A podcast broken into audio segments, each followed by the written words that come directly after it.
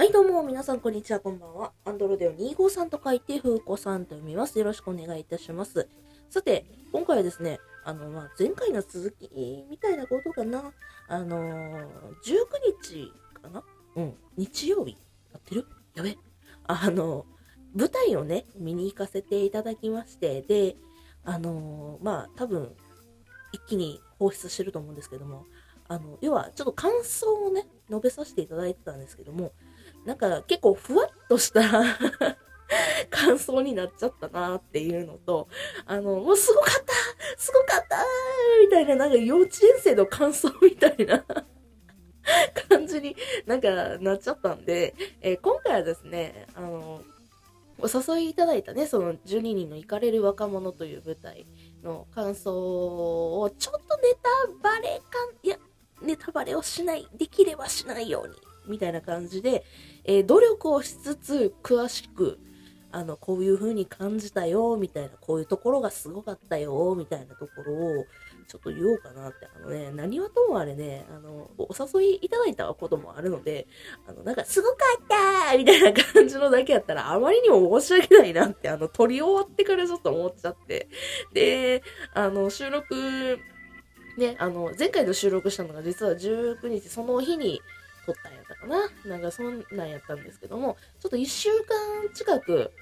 経って、もう一遍ね、えー収録し直しチャレンジみたいな感じで、まあそれでもし直しって言ってもね、両方ともアップするんですけども、まああの、その12人の行かれる若者というね、舞台について、もうちょっとね、あの、こういうところが良かったので、よかったら皆さんも、えーどうやらあるので、ネット上のところで、まあ、チケット代金はもちろんかかるけどね、ネット上で、あの、公開されてるようなので、よかったら見に行ってはいかがでしょうかというところで、まあ、ちょっと言わさせていただこうかなというふうに思います。そもそも12人に行かれる若者で、なんで福子さんお誘いになったのつう話を、一応ね、知らん人もいるやろから、一応言わ、言うと、あの、出演者の中でね、あの、ロンさん、ドカドロンさん、うんがいて、あの、このラジオトークでね、えーやっておられるロンさんと、統一人物でもあり、表の顔か裏の顔かわからんけども、まあね、別の人格でもあり、人格ではないな。一緒やな。まあそんなことでね、えーそんなロンさん、まあ3、4年ぐらい前からだいぶ仲良くさせてもらってたり、ね、あの、一緒にコラボもさせてもらったこともあったりだとかして、いろいろとね、あの、つつながりとかはあったり。あと、プラスね、私は、あの、視聴者でもあるので、ね、普通に、あの、ファンでもあるので、あの、それでね、ずっとロンさんの舞台いつか見に来てえなとかって言ってね、言ってたら、ちょうど、ね、時間もタイミングもようやっとあってね、まあ、前々回とかかな、去年ぐらいの舞台、前々回なわけないな、去年ぐらいの舞台も、なんか、ね、流行り病とかの関係とか、あと、あの、私が引っ越ししたてとか、転職活動したてとか、そんな感じでね、どうしても行けんかった時が続いたりとかしてたんですよね。うん。で、ようやって行きまして、で、お誘いね、ロンさんいつもしていただいてて、本当にありがとうございました。でね、すごい素敵なね、舞台でもあったので、まあ、それでもね、あの、感想をちょっと、もうええ加減、前置き長いと思うから、言わさせてもらいますね。な、なんでね、まあ、12人の行かれる若者、もともとは、あれですね、12人の行かれる男っていうものの、えー、リメイクバージョン。うん。まあ、パロディというと聞こえ悪悪いから、リメイクバージョンって感じですね。まあ、新たに、えー演出、そして台本とか、もろもろを書き直さはって、もう一から作り上げた。元は、まあ、一応あるけども、あの、組、いろいろと、日本バージョンに、もともと、ロシアやったかなやべえ、私もね、原作の方ね、だいぶ昔に、あの、映画で見たっきりやったから、何がどうやったか、本当にね、記憶が曖昧やけど、まあ、と、とりあえず海外がね、確かロシアかイギリスか忘れたけど、どっちかの舞台やったのを、えー日本に舞台を重きに置き、重きというか日本に舞台を移し、なおかつ男たちっていう風にタイトルやったけども若者ということにして、えー男性ばっかりではなく女性も半分ぐらい、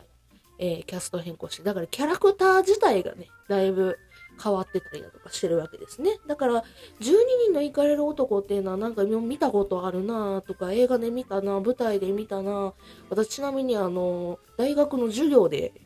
見てたんですけども、あなんかそんなんで見たなとかっていう記憶がある方もいらっしゃると思うんだけど、その12人の行かれる若者っていうのはまた別のものになってましたよというところで。だからこそね、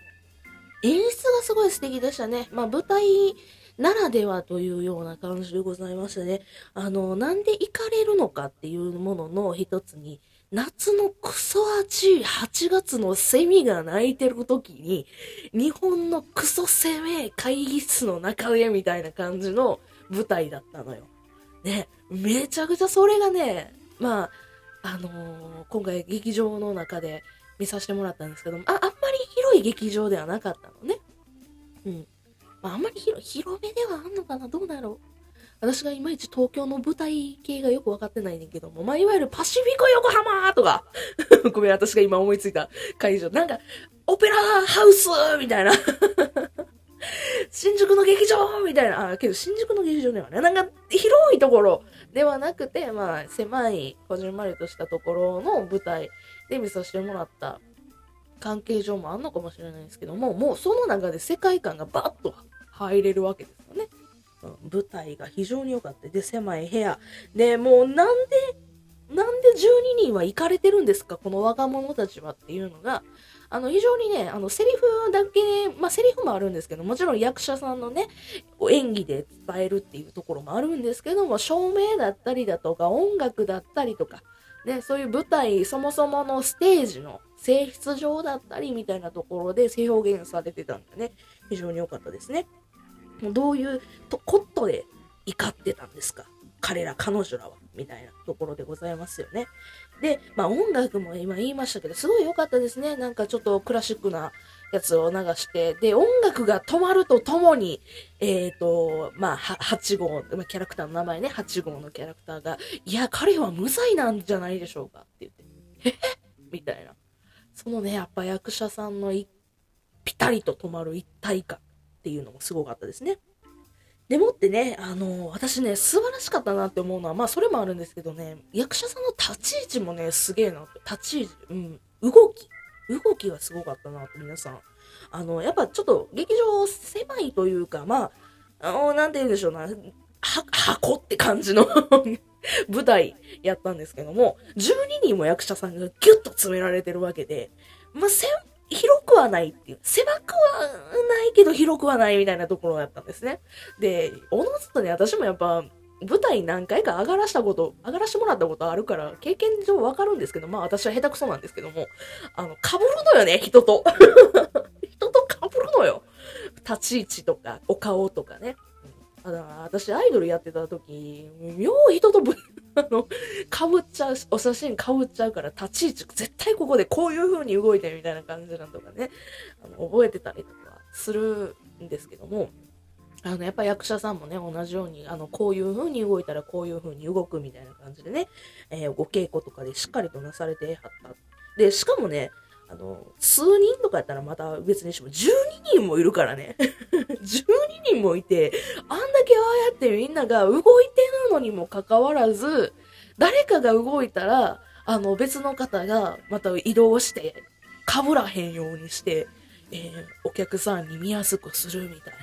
な。ね、あの、表現したいことを表現するみたいなところが、ああ、すげえな、細かいところ、やっぱ、いや、お稽古してはるだけあるな。しかもそれもね、あの、多分、アドリブとかもあったと思うのよ。うん、私、あの、正直なところね、ロンさんが出てる A、グループ A の千秋楽しか見てなくて、申し訳ないんですけども、あの、やっぱ他の日とかも見たら、あ、こういうところ違うな、みたいな。あ、こういうところでこのキャラクター表現してはんやな、みたいな。まあ、ところどころ細かい面白みみたいなところもね、アドリブとか、まあ、もしくは考えてた、なんていうのかな、お台本上 あるところとかあると思うんですけども、その細かいところも見れたりだとか、12人多いんやけども、多いからこそ、あの、片方でメインのセリフをやってる傍ら別の方が、あの、なんかどういう風に反応しているのか、そのメインでセリフを今言ってる人たちにどういう反応をするのかっていう、まあやっぱバラバラに思うわけですよね、キャラクターごとに。で、それを見事にね、動きながら、動きがあるながら、ね、表情を見せつつ、でなんかやってはるのが、やっぱ舞台ならではの面白みやなという。映画ではそうはいかんしね。うん。い、お客さんの視点が1点だからこその凄さというものを、あの、今回12人、若者12人でっていうところで、あ、面白かったなというふうに思いますね。あとはお、お話的な話を言うとね、やっぱ一人一人、あの、フューチャーされた、まあ、主、主役の、なんつうのかな、あの、確信を得たセリフを言うというか、そういったところ、一人一人ね、あの、注目されるところがあって、12人の行かれる若者って言ってね、最後、最初8号の方がパッと出てくるんやけど、その方が主人公かと思いきや、あの、ちゃんと他のね、えー、もちろんロンさんもそうやし、他のね、3号、あ、ロンさん3号やけど、あの、いろんな、1、2、3、4、5、6、7、8、9、10、11、12に、あの、別々で、あ、いたいた、あの、ごめんなさいね、あの、メインのセリフがあったりして、で、そこの見せ場があったりとかして。で、我らがロンさん、最後の最後、すごい素敵な演技やってさ、ネタバレになるから素敵しか言えへん。やばい。まあ、あの、ちょっとネタバレチックというか変なこと言うと、やっぱ、あの、なんていうの、泣ける演技を、泣けるこういうところで感動を起こすっていう見せ場をあったのは、個人的にロンさんのキャラクターやったなというふうに思います。で、最後、お家でこういうおしまいで、みたいな、詳しくは、ぜひ見てください、みたいなっていうところでね。あとやっぱロンさんのキャラクターすごい良かったね。なんかさえ、もう最初から最後までずっと怒ってたりだとか、ちょっと、なんて言うんでしょうね、上から目線のキャラクター。まあロンさんがそういうわけじゃないのよ。ロンさん、それをようや、自分とは違う人格、よう引き出せたなっていうところで、いや、そりゃ疲れるわ。ツイッターとかでしんどい言うてたもんね。もう何年も怒りたくない言ってた。というわけで、えー、ロスありがとうじゃあね